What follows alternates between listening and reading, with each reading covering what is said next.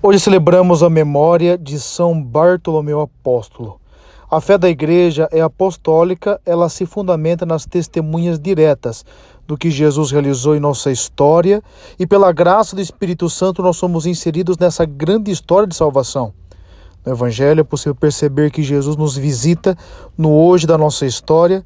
Essa grande história da salvação nos encontra nas circunstâncias cotidianas. Abramos-nos ao Senhor, encontremos-nos com Ele.